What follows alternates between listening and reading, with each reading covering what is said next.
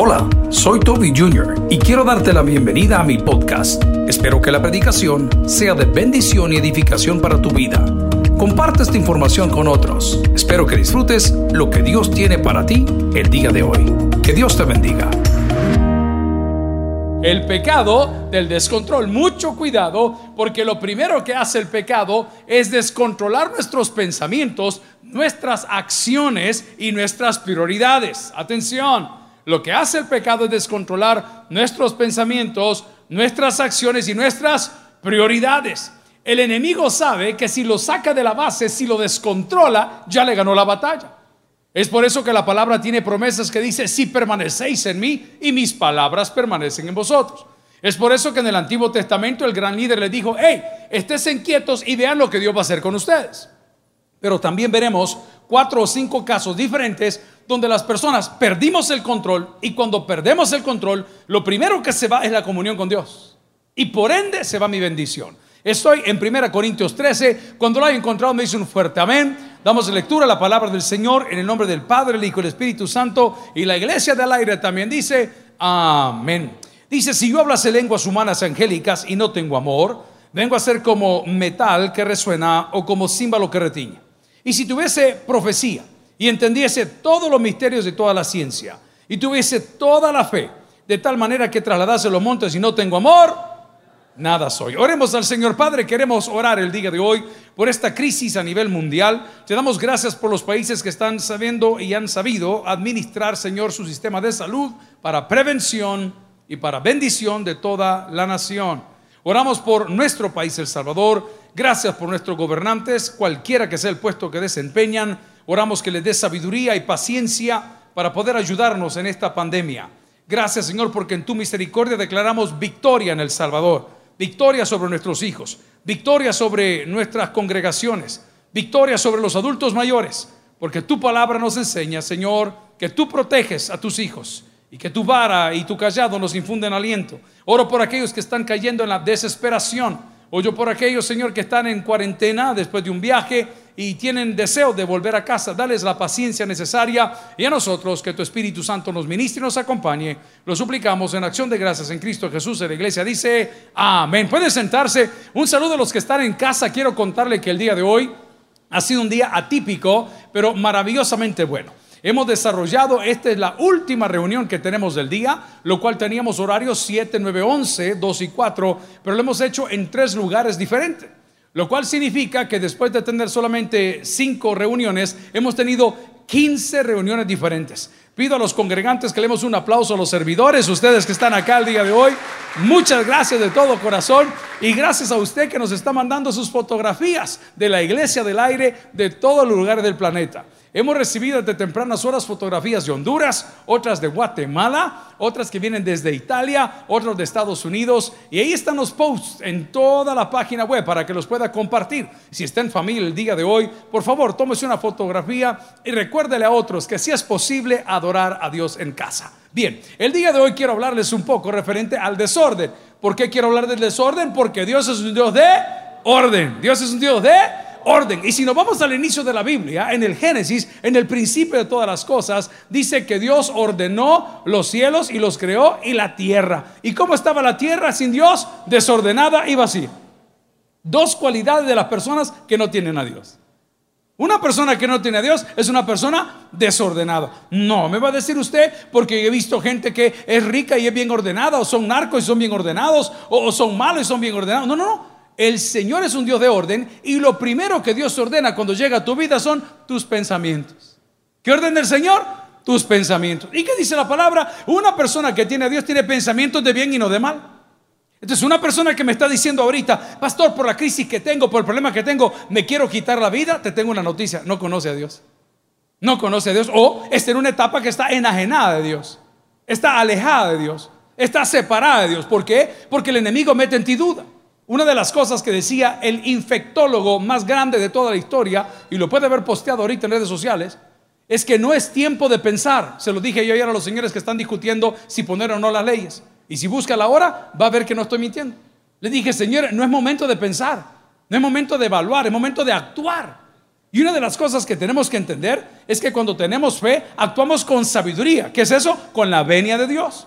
Pero cuando una persona está anejada o enajenada o separada de Dios, lo primero que viene a su vida es un desorden. Y el desorden no produce orden. Dígalo conmigo. El desorden, va, aquí viene la primera. Ay, pastor, eso suena bien científico. No, mi hermanita, se lo voy a decir en español. Ay, mira, vos paga con la tarjeta. Ahí ve cómo salimos después. El desorden no genera orden. Por eso muchos estamos en necesidades financieras hoy. Por eso tenemos problemas con nuestra dieta. Porque comemos lo que nos gusta, no lo que necesitamos. ¿Cuántos dicen amén? Benja, decía amén, por favor, amén. Claro, yo soy de esos, hermano. A mí me encanta el relajo. Me encantan los churros, me encantan las galletas, me encantan las garrapiñadas, los piñas no, pero me encantan las garrapiñadas. Yo no tengo un problema con eso. Y muchas veces eso es mucho más atractivo que lo que yo necesito. Muchas veces nosotros confundimos la sed con el hambre. Es una señal muy parecida en el cerebro. Y si tengo hambre, no, usted tiene sed. Usted está deshidratado. Le voy a probar esto. Cuando usted anda lleno de agua, poca hambre le da, ¿sí o no? Mira, quizá va a comer poco, me siento un poco. ¿Por qué? Porque está hidratado. Entonces, muchas veces el cuerpo, hablo de la carne, te manda señales diferentes. Mira, yo quizás me voy a cambiar de iglesia porque aquí no siento la comunión. Es tu carne, no es tu espíritu. Es tu carne. Es tu carne que te está diciendo aquí ya nadie te cree porque te conocen. Es tu carne que te está diciendo allá se va a notar menos tu pecado. Es tu carne que te dice, aquí es más light el evangelio que la iglesia donde va. Es tu carne. Entonces Dios ordena tus pensamientos. Y cuando Dios ordena tus pensamientos, la primera evidencia es que no tienes pensamientos de mal. Yo no sé cuántos les ha sucedido, confiésolo, a mí me ha sucedido varias veces, que a veces se me vienen pensamientos malos, pero para con otra persona. Y no digo malo de, de novio, de sexo, no me salga de eso. Pensamientos malos de venganza. Pensamientos malos de jactancia. Pensamiento malo que digo, ajá, ya te voy a agarrar. E-, ese tipo de pensamiento, eso no viene de un hijo de Dios. Aquí tenemos todo tipo de problemas. Tenemos algunas compañías un poco difíciles que manejar, eh, personas que tienen alteraciones de carácter, eh, alteraciones y, y nosotros tenemos que saber entender que sus hijos pues, pues necesitan ayuda. El otro día estaba en la oficina de la esquina, ahí en mi oficina. Era un poquito antes de esta hora de la prédica, era culto de las dos. Y había un festival de los hermanos de centros penales. Por cierto, a partir del día de mañana, nuestras iglesias a nivel nacional estarán ayudando para ser centro de acopio para las familias de los que están privados de libertad, que les llaman los kits de limpieza, que no pueden entrar a penales. Entonces nuestra iglesia en Santa Ana, en Sonsonate, en San Miguel y la Central estarán prestando servicio para que ellos puedan traer los kits de limpieza y de aquí nosotros llevarlos hacia los lugares que los necesitan. Voy al punto que no me quiero perder. Era el festival de, las pupusas de los hermanos de penales y vi un padre de familia de educación especial. E, es un muchacho ya bien grande. Es un muchacho que aquí se ha criado. Y usted lo ve tamaño cipote. Antes uno lo chineaba. Hoy él lo chinea a uno. ¿Cuántos entienden lo que estoy diciendo? Porque estos bichos de hoy salieron garrotones, ¿verdad? Tamaños monos. Pues bueno, veo al padre de familia que llevaba a su hijo. Yo sin conocer el caso, solo los he visto. Miren los malos pensamientos. Veo que lleva a su hijo hacia el carro, que es un tercer color celeste, que ahí está parqueado siempre. Y el papá, el niño con la música, estaba un poco exaltado. Como cuando usted, hermana, oye alguna que se exalte. Amén, así. El niño estaba un poco exaltado. Y de repente viene el papá y lo mete al auto. Abrió la puerta, muy cortés. Yo vi que le protegió la cabeza y lo sentó. Hermano, más tardó en meterlo al auto que esa criatura por la ventana como un resorte de lapicero arruinado. salió volando. Entonces el muchacho cae en el suelo y veo al papá que lo agarra. Entonces en mi mente, estoy hablando de malos pensamientos, que Dios ordena tus pensamientos. Lo primero que dije, perdón por el, léxico salvadoreño, este bicho con una buena cachimbeada, ¿sí no? ¿Eh? El típico, ¿verdad? ¿A cuánto nos costó aprendernos las tablas? Ay, solo a mí. Hoy resulta que todos son científicos y nadie tiene trabajo. Ah, bye. Usted es un gran matemático, amén. Anda vendiendo mango. Bueno, a mí me costó, a mí me costó. Mi papá me decía, eh, y me decía, no salí de la casa hasta que te prendas la tabla. La que más guerra me dio fue la del 8. No sé por qué. ¿8 por 9? ¿Ah? ¿Están seguros? Yo 91 dije, a mí me costó, hermano, me costó. ¿Y sabe qué hacía mi papá? Si no me las aprendía, me pegaba. Un día me dijo, porque siempre hemos sido así, cuerpecito de ropero, de, de chifonier, de dos puertas. Mi abuela era así, mi papá era así, ¿y qué espera de uno? Entonces mi papá me decía, si te llegas a pasar el, agujero del si te llegas a pasar al otro agujero, te pego una gran cinchaseada. Usted sabe, con otro verbo. ¿ah? Te pego una gran cinchaseada. Pero adivine qué nos daban de comer en la casa. Semita con Coca-Cola. ¿Y usted cree que la semita a mí me gusta? Pues no, hoy digo que me gusta porque me la amparon hasta por las orejas. ¿Qué hacía el pastor general? Hoy no hay comida. A mi mamá le decía, hoy no hay comida. Hoy vamos a cenar semita con Coca-Cola. Imagínese. Así nos educaron. Gracias al Señor ya pasó. Amén. Vale, ahora voy al punto. Y me decía él, si te pasas un... Porque nosotros creíamos que hacer esas cosas era educar. No, hermano. Educar es comprender. Por eso Dios nos comprende. Él sabe que somos carne. Él sabe que somos débiles. Pero si en su mente, al igual que la mía, nacen malos pensamientos, decirle, a este espérate que yo lo quite, que se va a arreglar. No, no, eso no puede salir de usted, porque él tiene hijos, él tiene nietos, él tiene primos, él tiene deudas. Usted no puede hacer eso. Tiene que pensar y decir, mira, hagamos una cosa, te voy a cambiar. Ahora, hay ciertas cosas que tienen tope. Hace poco yo removí una señorita que la puse en todos los departamentos y ninguno pegó. No, no, no, vos sos mala suerte. Andás una nube arriba de vos. No, no, donde llegás sos problema. Sos problema en el teléfono, sos problema en esto, sos, problema en todo. No, no, no, hasta ahí tampoco. Pero lo que quiero decir es que cuando Dios llega a nuestra vida, lo primero que ordena son nuestros pensamientos. Porque donde hay orden, perdóname que se lo diga, ahí está la presencia de Dios. El apóstol Pablo escribió primera y segunda de Corintios, llamada la primera, la carta de las lágrimas de Pablo, está poniendo en orden un montón de relajos.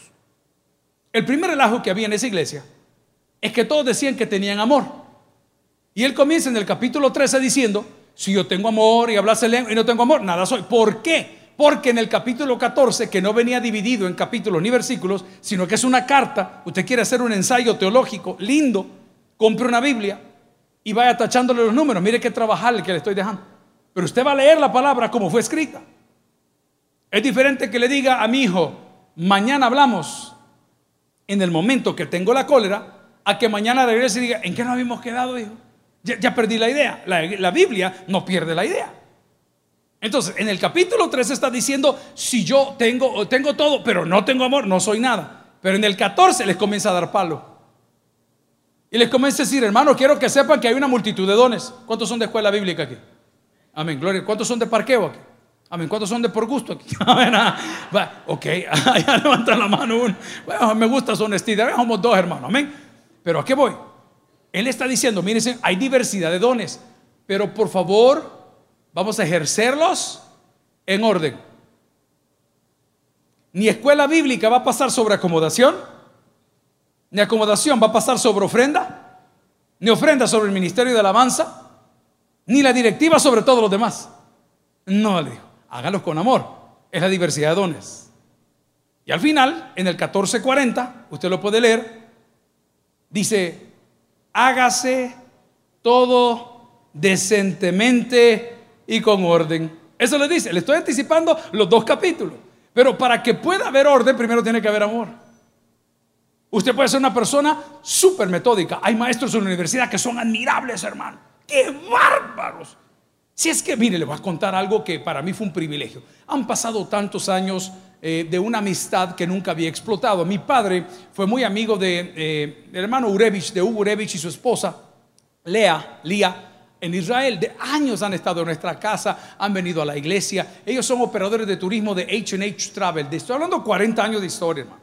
Ellos tienen dos hijos que son gemelos y tienen otro que no lo es. Es un muchacho muy, es un músico. Shahar se llama él, el músico. Pero Nadab y su hermano, que son gemelos, son dos polos opuestos. Dos polos opuestos. Shahar, que es el especialista en música, es un cipote que tiene el pelo hasta los hombros, anda en sandalias todo el día, anda con su guitarra y toca guitarra clásica, no cree que es un vago. Fue a la universidad hebrea en Jerusalén a aprender guitarra clásica. Cuando ese muchacho toca la guitarra, es como cuando Don Otoniel, está bien, ¿Ah? Cuando Don Otto, algo, wow, ok. Pero su hermano es capitán tanquero del ejército israelí, Nadab, que es con que tenemos la amistad. Y esta vez que estuvimos por allá, pues convivimos mucho más porque ya mi padre murió, su padre está bien mayor, bien grande, Y ya la segunda generación estamos de amistad. Entonces al convivir con él me dice, mira, te quiero invitar a la casa de mi hermano que se llama Matán. ¿Cómo se llama él? Matán, Matán. ¿Y quién es Matán? Matán es un ingeniero químico graduado en Alemania que imparte todas las cátedras de química en la Universidad Hebrea de Jerusalén. Él, en la Universidad Hebrea de Jerusalén, que está frente al Museo del Libro, tiene completamente una planta para hacer lo que él quiera. Investigaciones. Ahorita está hablando de ese déficit que tenemos calórico y cómo esta cosa del gluten y cómo eh, unas cosas tan astrales, hermano, pero tan astrales. Cuando esta noche me dice, mira, este, te voy a llevar al hotel, vamos a comer en la casa Matán. Digo, ¿en serio? Pues vamos. Y la Matán tiene una esposa maravillosa, sus hijas tocan. Imagínense, eh, yo, yo me hago la pregunta, ¿qué instrumento tocan mis hijos? Solo la cipota. Mire qué barbaridad. Pero los hijos de estos amigos míos tocan arpa. Perdón, hermanos, hago la pregunta. ¿Alguno de sus hijos toca arpa? Arpa. A mí el arpa me parece extremadamente aburrido. Hasta que lo escuché en vivo en la casa de Matán con su hija. Y sale la cipota, pero le estoy hablando de una cipota preciosa, su mami y el papi muy bien parecidos y, comenzó a tocar. Para tocar el arpa, usted tiene que tener una fuerza en los dedos y en las manos más que una guitarra. Y una retentiva y un oído y una memoria. Entonces la niña ha aplicado porque todos tocan un instrumento, pero esta criatura, la hija de Matán, ha aplicado para ser parte de esa sinfónica en, Israel. Y para eso le meten 6, 7 horas de puros ensayos. Cuando esta criatura tocó el arpa, yo me quedé, wow, ¿y esta melodía cómo se llama? Y como no sé de tiempo ni de arpa, suenan las notas y, esperan un rato. Y yo quizás ya terminó y aplaudía. ¡Cling! A ver si sí me van a dar de hartar, hermano, ¿me entiende lo que le digo? ¡Cling, cling, cling, cling, cling! Se quedaba otra vez la bicha y yo, no, no, no, falta, falta, ¿ok? Son cosas, ok, si yo puedo tocar arpa, si soy un superquímico, si soy capitán tanquero, si soy encargado del departamento de guitarra en la Universidad Hebrea de Jerusalén y no tengo amor, que dice la palabra, nada soy. Nada soy. Puede ser el mejor científico del mundo, pero hacer las cosas por contienda o por gana, vanagloria ante los ojos de Dios no te sirve de nada. Voy a cambiar la ilustración. ¿Cuántas mujeres hay en esta casa? Ahí había la catía, yo que tiene frío. La catía nos ha dado de comer por años en la cafetería, pero ella se puede el toque. Han traído a todos los chefs, risa le da la señora a todos los viejos que vienen acá. ¿Por qué? porque nadie cocina mejor que alguien que tiene experiencia. ¿No es cierto? Yo le hago una comparación. Vaya a pagar el mejor restaurante San Salvador. Y luego agarre 10 pesos y vaya al mercado, me dice dónde la va a pasar mejor. ¿Quién hace mejor el casamiento? El chef. Nada que ver, hombre. Pero aquella señora que sabe cuánto gorgojo le deja. ¡Ja! Esos frijolitos, miren, pero hasta solitos salen. Pero cuando va a comer, ok. ¿Por qué? Porque lo hacen con Amor. Amor. Hace poco que hace una pareja y le digo, mira, discúlpame, ¿y tu mujer a qué se dedica? Vende comida, me dijo. Ah, va, yo dije, algún microbosito, algún puestecito. No, me dijo, hacen las bolsitas de 50 centavos de casamiento, las bolsitas de 75 centavos de carne guisada, las bolsitas de arroz de 50 centavos y las andan en un canasto y andan vendiendo. Ay, hermano, usted no sabe qué es destapar esa charamusca y agarrar ese arroz con jugo. ¿Ah? Es como el recalentado del 31. Delicioso. Es como el último trago de la botella. Bueno, Casamalguapa, ¿cómo es el volado ahí? O sea, ¿Por qué? Porque tiene, ¿qué tiene? Amor. Pero si somos mujeres, decimos, vos sabés que yo cocino, que nadie hace la sopa de tu nana. ¿eh? Esa es la mamá. Nadie cocina como tu nana, esa tu mujer pelleja. Es profecía, amén. Ok, ya no lo está haciendo ¿por qué? ¿Por qué? Por amor. Ok, para que haya ordenamiento de pensamientos tiene que haber amor. ¿Por qué? Porque cuando hay amor yo ordeno mis prioridades. Sin amor no puedo. Sin amor no puedo. ¿Cuáles son mis prioridades? Ok. ¿Qué es lo primero que pierde un drogadicto y un alcohólico? El amor. ¿Cuál amor? El amor propio. El amor propio. Por eso andan todos desgraciados y se, rompen y no pasa nada. Los golpean y se vuelven a levantar y viene por otro. ¿Por qué? Porque no tiene amor propio. Usted los lleva a la casa, los quiere bañar, los quiere vestir, los quiere honrar. El rey te mandó a llamar, sentate a la mesa, te voy a honrar, te compro una, una muda de ropa. ¿Qué? Te van a vender. ¿Por qué? Porque no tienen amor. Nadie puede amar a su prójimo si no se ama a sí mismo primero. Es imposible, hermano. Es imposible. Por eso las criaturas que entran o pudimos haber entrado en esa autoflagelación o en esa automutilación, tenemos un grave problema. Esa persona no ama a nadie. Esa persona tiene un arma que se llama manipulación. Y a través de, la, de, hacerse daño a ellos mismos, tienen a todo el mundo de rodillas. No me dejes, no me vayas, no me traigas, no me toques, mamá me voy a matar, ya vas a ver. Y todo el mundo, ay, déjela que toque fondo. Porque hasta que toque fondo va a conocer lo que es el amor propio. ¿Y cómo conozco el amor propio? Cuando Dios te recoge del basurero. Ahí es la cosa. Mire, aquí tenemos un testimonio, voy a obviar su nombre, pero él se los ha contado. Lo honramos, lo amamos, le respetamos, le regalamos una casa a inicios del año 2019. El muchacho andaba comiendo basura podrida del mercado. Pero Dios lo encontró, hermano. Yo le doy gracias a Dios cada vez que lo veo. Porque cuando veo casos como esos, digo, Señor, y ahí anda, predica, toca un instrumento, sirve, nunca falta, se enoja porque no lo dejan servir. ¿Cómo recuperó su amor propio? En Dios. El desorden te lleva a perder el amor. A ver, comenzaste con la droga, comenzaste con el alcohol, te perdiste el amor. Y, no vayamos tan lejos a los siete pecados capitales. Hablemos de la gula. Ahí está el mundo afligido, no lo estoy minimizando, pero muere más gente de obesidad en el mundo hoy que lo que va a morir por el coronavirus. Así como lo hoy. Ha muerto más gente hoy en Estados Unidos, solo han muerto como 15, 18. Y no queremos que nadie más muera. Por obesidad, por comer donuts, por comer chocolates, por tomar bebidas carbonatadas. ¿eh? Y todo el mundo, controlen, lávese las manos. ¿Sabe qué haría yo? Controlemos esas fábricas. Eso deberíamos de hacer. Ah, esto es un dictador. Llámelo como quiera. Es por su bien, hermano. Es por su bien. Pero no puede haber ordenamiento de pensamientos si la presencia de Dios no está en mí. ¿Y por qué dice Dios y dice amor? Porque la Biblia dice que Dios es amor. Pero ¿qué hace el enemigo para poder fustigarme, para poder romperme, para poder arruinarme? Te mete a su mundo y su mundo se llama desorden. ¿Cómo se llama su mundo? No muerda, no muerde el anzuelo. Hermano, yo tengo un grave problema, yo sé que mi familia ha sufrido todos los años que hemos estado juntos, mis hijos desde que nacieron. Pero si de algo no se van a quejar, es de desorden. No, yo sufro. ¿Dónde está mi vaso? Ah, es que yo lo ocupé. Yo no te pregunté si lo ocupaste, te pregunté dónde está. Si ocupar a veces que querrás, pero devolverlo. ¿Saben de quién aprendí yo? De mi papá. Ese hombre era metódico. ¿Sabe de quién aprendió él? De Satanás. No, aprendió ah, de mi abuelo. Mi abuelo en aquella época, los que son un poco mayores se recordarán, los tiempos han cambiado. Antes usaban calzoncillos de lino en la historia y está en la Biblia. Luego se usaron calzoncillos que hoy llaman boxers para los varones. Luego vinieron los briefs, que son boxers pegados. Y hoy estos bichos que andan con cacheteros, que no sé qué les pasa, pero ¿ah? con el pasar del tiempo, esos calzoncillos de lino se cuidaban y se planchaban. ¿No se acuerdan ustedes de eso? Los calzoncillos de los abuelos eran como de tela. Yo como pasaba en la casa de mi abuelo, para mí mi abuelo era, era un héroe. Mi abuelo vivía en la colonia Atlacatl, que era la colonia de los militares hace 60 años. Y estaba frente a la Guardia Nacional, que penqueó un montón de sus tatas hace mucho tiempo por andar bolos en las fiestas.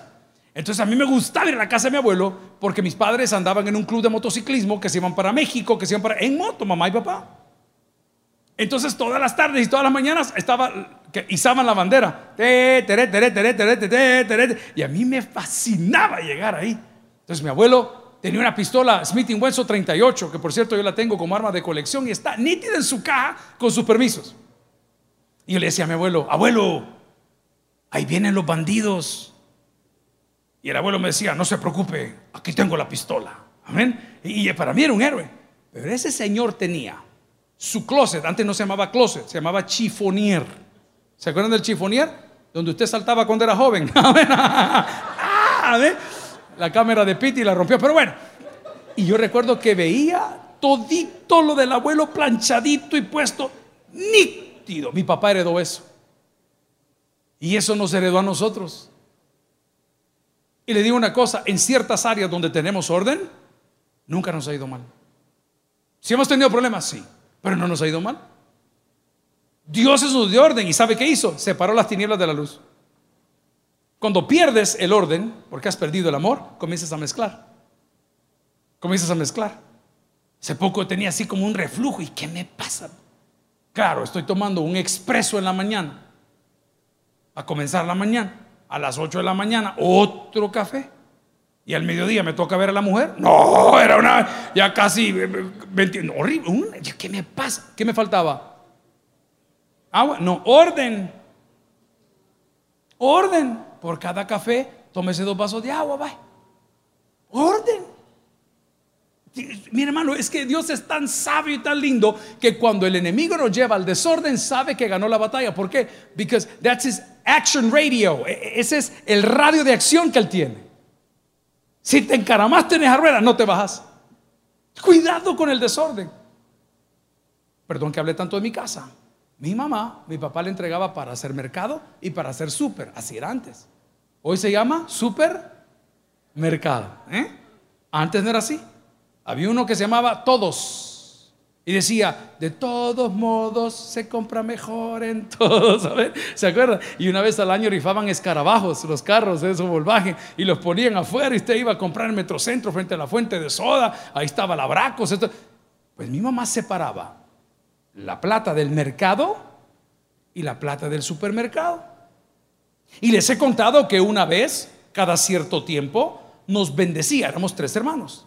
Patty, Gina y su servidor, del primer matrimonio de mis padres. Entonces nos compraba cada 15 días un regalo a cada uno.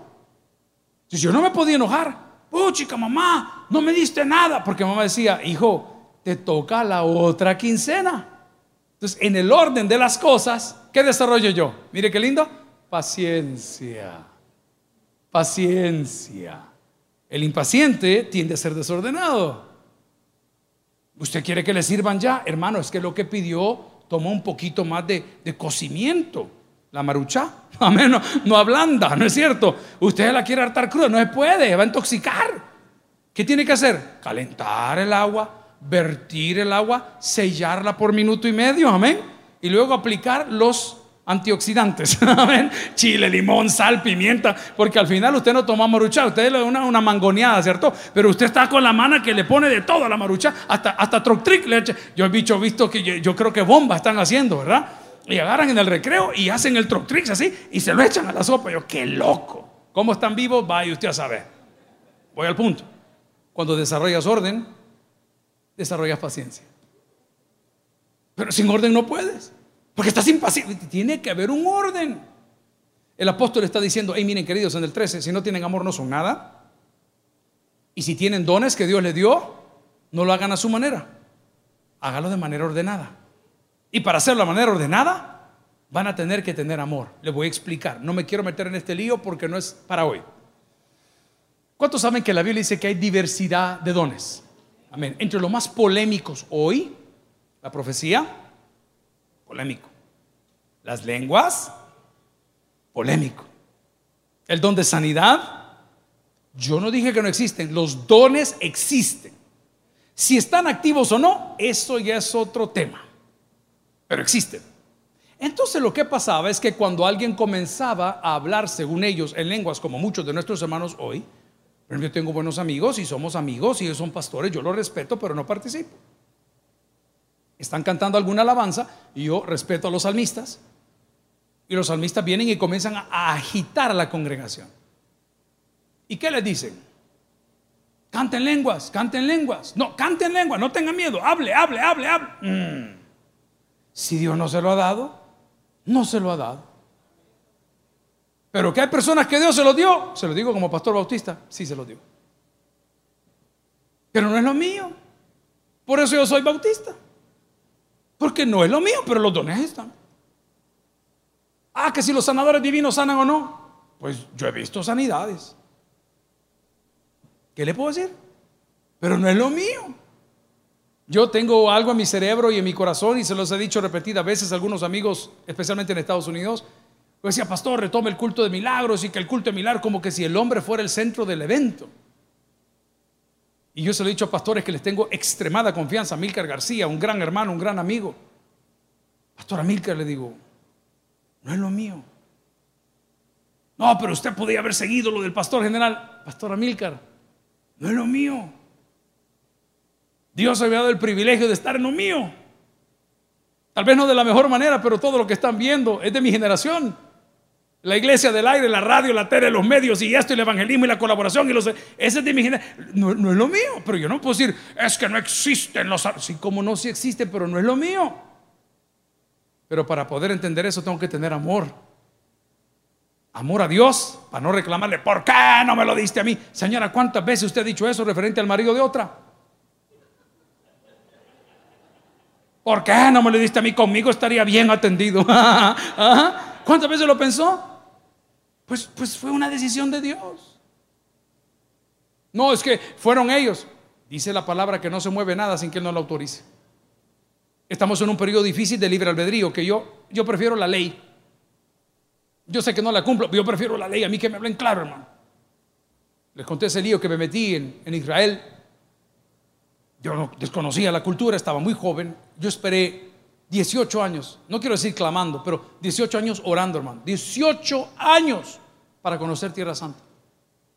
Todos iban, el pastor llevaba uno, llevaba otro, llevaba los directivos, llevaba aquí. Un día no había quien mandar. Y me dijo, deberías ir vos, me dijo. Ni dos veces, hermano. Pero cuando llegué desconocía.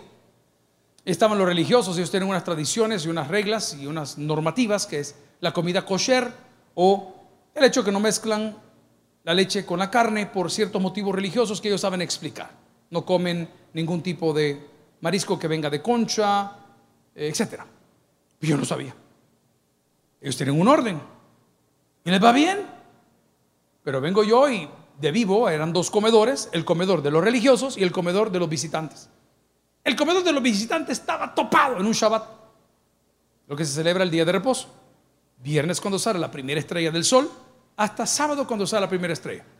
En verano, en invierno, cambia el horario. Cuando sale la primera estrella, ya terminó el Shabbat. Ya entregó usted su ayuno, por decir algo. Bueno, y vengo yo y les he contado que tomé un plato y lo llevé para el otro lado. Ay, hermano yo generé un desorden que casi me cuesta la vida. Si no es que Hugo, papá, yo estaba muy joven, se mete y le dice al no, no, no, no, le dice, él está de visita, él no sabe qué está pasando. Pero quiero recordarte que el desorden te roba de la bendición de Dios. El desorden te mete en el radio operacional de Satanás. El desorden no te va a permitir avanzar. Por importante que seas, por grande que sea tu don, necesitas ejercerlo con amor y el amor generará en nosotros orden. Lea conmigo, por favor, ahora 1 Corintios 14, 40. El tiempo nos está venciendo. Y dice la palabra del Señor, si me acompaña, 14, 40 de 1 Corintios. ¿Lo tenemos todos? Pero hágase todo, como dice la palabra. Va, véame para acá. ¿Quién es el único hombre que se pone los calcencillos sobre el pantalón? Superman, amén. ¿Y cómo se ve? Divino, dice la. ¿Ah? Desordenado, indecente. Ok, háganse todas las cosas como dice, decentemente. Y luego, ¿qué dice? Y en orden. Miren, hemos visto abusos de la gracia de Dios, donde gente dice que tienes que darle a Dios tu dinero. Eso ni es decente, ni es ordenado. Hemos visto abusos de la gracia de Dios donde el supuesto sanador divino o chamán cristiano, yo para qué les voy a contar cosas que, yo veo en la web de estos pastores porque tengo, estoy suscrito a, Evangelio Puro, Together for the Gospel, Gospel Coalition, cosas que le mandan videos e información. Y usted ve gente sacando demonios de las partes, literal, piénselo por favor, solo analice lo que aquí hay niños, de las partes que usted ni se imagina no es decente y no es ordenado. Entonces, aquí viene una media un poco fuerte. Si algún día por alguna cosa de la vida decides alejarte de esta congregación que te ama o te conoce, y decides alejarte de esta congregación por la excusa o problema que haya generado o tú hayas descubierto, y llegues a otra, otra congregación donde se baila, se tiran al suelo, vomitan, apagan las luces, Analice este texto que estoy leyendo el día de hoy. Hágase decentemente y en qué? Y en orden. ¿Qué sucede cuando los pastores estamos lejos de Dios? Nuestras vidas, nuestras congregaciones, nuestras predicaciones se desordenan. Pero la palabra dice, ya no vivo yo, más Cristo vive en mí. Si, si esto no entra en mi corazón y en mi corazón de mis seminaristas, estamos en problemas. Porque los hombres creen tener revelación propia. Entonces, escuche bien, alteran el orden del Evangelio. ¿Lo puede repetir conmigo? Alteran el... Ahí viene la complicación. Porque la salvación no es por obras para que nadie... Ok, entonces alteran el Evangelio. ¿Qué dicen? ¿Y las obras? ¿Y por qué las alteran el orden? Y si alteran el orden y Dios no te logra alcanzar, no porque no pueda, sino porque tú no te dejas, ya estás en el radio de acción del enemigo. Estábamos platicando este fin de semana y me dice, pastor, ¿se acuerda fulano y tal? Sí. Oye, musulmán, me dijo. Ah, qué bueno. ¿Y se acuerda del otro fulano? Ahí salió un video de otro muchacho. Oye, musulmán, ve qué bueno. Te voy a hacer una pregunta sencilla, muy sensata, sin ser grosero con nadie. Cuando te digo es musulmán, ¿en qué, qué es lo primero que piensas? Los varones que están riendo, ¿qué es lo primero que piensan? ¿En la cantidad de qué? Vaya. Por naturaleza. No dije que todos lo hagan, no dije que es bueno, no dije que es malo, solo dije. Cuando te digo, ¿en qué piensas? El segundo, ¿en qué piensas? Machismo. La mujer, un instrumento. ¿Y cómo llegaron ahí? Entraron en el radio de acción del enemigo porque en ellos no había amor. No, no, para ellos sí se ama, si andan buscando la respuesta para llegar al cielo. Pero no les importa cuántos hacen tropezar en el camino. Ahí está la clave del día de hoy. Mi invitación de día de hoy, amigos, es que recordemos que el desorden no produce orden. Y que el desorden en nuestra vida, en nuestra conducta, en nuestra manera de ser, es una evidencia de que Dios no está en nosotros. Las peores decisiones de mi vida las tomé lejos de Dios. Frío, sin oración. ¡Ah, dale, me da de un sol! Por eso dice la palabra que los bienes adquiridos de prisa, al final, no serán de bendición. Entonces, pastor, deme una respuesta. Deme una solución. ¿Qué debo de hacer? Ordenemos nuestra vida activando primero en nosotros el amor de Dios. Cuando yo active el amor de Dios, voy a desarrollar paciencia. Que decía mi mamá, mami, fíjate qué tal cosa, mami, yo quiero tal otra, mami. Y se volteaba mi mamá y decía, paciencia, piojo, que la noche es larga. Nunca supe qué significa ese dicho hebreo. Amén. Pero se decía, paciencia. Ok, desarrolló paciencia. ¿Por qué? Porque el otro amigo que me insulta, porque el que me critica, porque el que me agrede, por el que es vulgar, no tiene el conocimiento que tal vez usted tiene. Entonces, si yo me ordeno con la ayuda del amor de Dios, voy a amar a Dios, me voy a amar a mí mismo y voy a amar a mi prójimo. Por eso la palabra dice, si me acompaña en 1 Corintios 13, si yo hablase lenguas humanas y angélicas y no tengo amor, vengo a ser como metal que resuena o como címbalo que retiñe. Y si tuviese profecía y entendiese todos los misterios y toda ciencia, y si tuviese toda la fe de tal manera que trasladase los montes y no tengo amor, que dice la Biblia, nada soy. Amigos, hermanos, huyamos del desorden. Dios es un Dios de orden. Si entras en el desorden, estás en el radio de acción del enemigo y será muy difícil que puedas alcanzar la mano de Dios. Pero si hoy invitas a Dios a tu vida, vas a tener el factor principal para poder ordenarla, que es amor. Amor a Dios, amor a ti mismo y amor al prójimo. El que tienes para el que oiga, Vamos a orar al Señor en esta hora. Gloria a Cristo. Gracias por haber escuchado el podcast de hoy.